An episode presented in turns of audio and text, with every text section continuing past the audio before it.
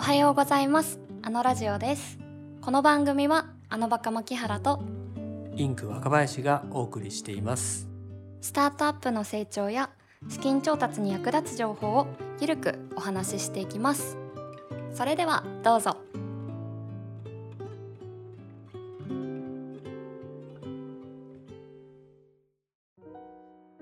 はいそれでは本日はスタートアップが知っておいてほしい知財のお話について中村合同特許法律事務所山本翼さんをお呼びしてお話を伺ってまいりますでは早速ですけれども、えー、山本さんの紹介を私からさせていただきたいと思います。えー、弁護士の山本翼さんです。えー、2012年に早稲田大学法学部を卒業後ですね、東京大学のロースクールを経て、えー、知財に強い中村合同特許法律事務所に入所されまして、え、活動されております。え、著作も多数ございまして、スタートアップの知財戦略、事業成長のための知財の活用と戦略本部などですね、複数の著作を書いておられますと。で、スタートアップのですね、え、知財の案件を多数辞任されていてというところで、えー、なんですけども、一方では、えー、一時の父でいらっしゃってと。で、先ほどご紹介したあのスタートアップの知財戦略っていう書籍にですね、端書きにあのお子さんとそれから奥様への思いも書かれていて胸熱だったっていう話を先ほどさせていただいたところなんですけども、えー、子煩悩なお父さんでもありますという山本さんに本日お話を伺います。よろしくお願いします。よろしくお願いします。では本日のメインテーマの知財についてそもそも知財とは何なのかっていうところをお伺いしてもよろしいでしょうか？はい。えー、知財というと、まあ、大きく分ければ、まあ、5つあろうかと、まあ、特許権、えー、商標権、えー、衣装権、えー、著作権、まあ、あとは権利というわけではないんですけど、まあ、不正競争防止法という法律が、まあ、知財にまつわるものとしてございますと。で1つ目から、えー、簡単にご紹介させていただきますと、まあ、特許権っていうのは、まあ、あの噛み砕いて申し上げればあの、まあ、技術を使いつつもあの使った、まあ、その新しいアイディアを守るものというようなところで、まあ、そのすごく、まあ、あの人によってはそのノーベル賞クラスの発明じゃないと特許にならないんじゃないかみたいなイメージを持たれてる方もいらっしゃいますが、あの皆さんもご存知の例えばいきなりステーキのなんかそのステーキのあの測り方というか提供方法みたいなところで特許取られている事例もあるように、まあ、皆さんが思っているよりかはその特許を取るということのハードルはあの高くないっていうようなところをイメージいただければなと、えー、思っております。ステーキの測り方でも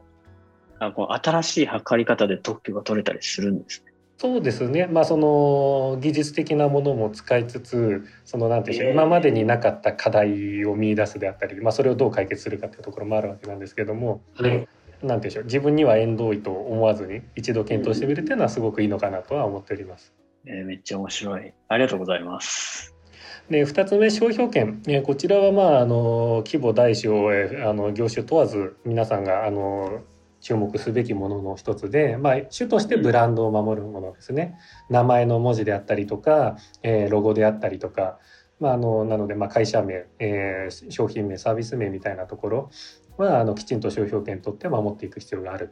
というようなところですね。この商標権でいうと最近ゆっくり茶番劇がちょっと話題になりましたよね。そうですね。あ、の法律上取れるかどうかというところと、まあそのいわゆる炎上リスクですね。あの商標はか極めてまあ炎上リスクそのものによっては高いものもあるので、まあ慎重に検討するっていうことは必要かもしれないですね。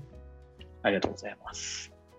で三つ目は衣装権。であのこちら伝統的にはいわゆるハードウェアあの実際のもののデザイン形状を守っていくような権利っていうのが、まあ、あの伝統的にあのな内容です。で、まあ、ただ近年ではユーザーインターフェースであったり、まあ、そのいわゆる画像のところを守ろうとするっていう改正が、まあ、いろいろ重なってきているところもあって、まあ、そういった方面でも使われ始めていると。えー、いうようなところですね。あのまあ、日本の例ではないですけれどもちょっと前のあの Apple Samsung の世界的にやっていた訴訟なんかもあのアメリカでいうデザインパテント、まあ、日本でいう意匠権に対応する権利ですねがあの主たる、まあ、その攻防の要素の一つにはなっていたというところであのビジネスに使える可能性っていうポテンシャルってものはかなり秘めている権利の一つではないかなというところですね。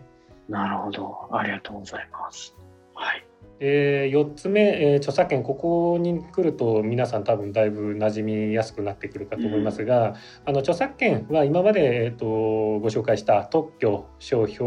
えー、衣装とは違って、まあ、権利の発生そのものにその出願、えー登録手続きっていうものがいらない。えー権利になります、まあ、登録制度っていうのもあるんですけれども必須ではあのその権利の発生という意味では必須のものではないというところで大きく違うものですね。でどういうものかっていうと、まあ、文章であったりとか映像音声みたいなそのコンテンツであったりあとはプログラムといった具体的な表現物を守る、えーものが著作権、えーというようなところになります。ありがとうございます。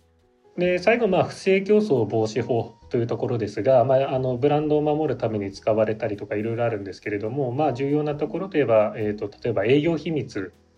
の、え保護のために活用されたりとかあとは一定の範囲でデータを守るためにも使われたりすると。いうようなところですね。でこちらも保護を受けるにあたってその出願みたいな特別な手続きはいらないという意味では著作権あの似通った部分もございます。ありがとうございます。今、5つ挙げていただきました。特許権、商標権、衣装権、著作権。で、権利ではないけども、不正競争防止法関連ということで、えうち最初の3つですね、特許権、商標権、衣装権に関しては、出願っていう手続きを経ないと、この権利が対抗要件として主張できないみたいな、そんなイメージでいいあ権利の発生に手続きが必要というイメージですね。あ、発生に手続きがいるってことなんですうんね。わ、かりました。ありがとうございます。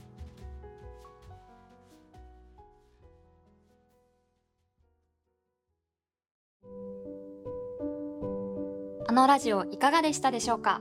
この番組へのご意見、ご感想、ご質問などは概要欄にあるアンケートよりお気軽にお寄せください。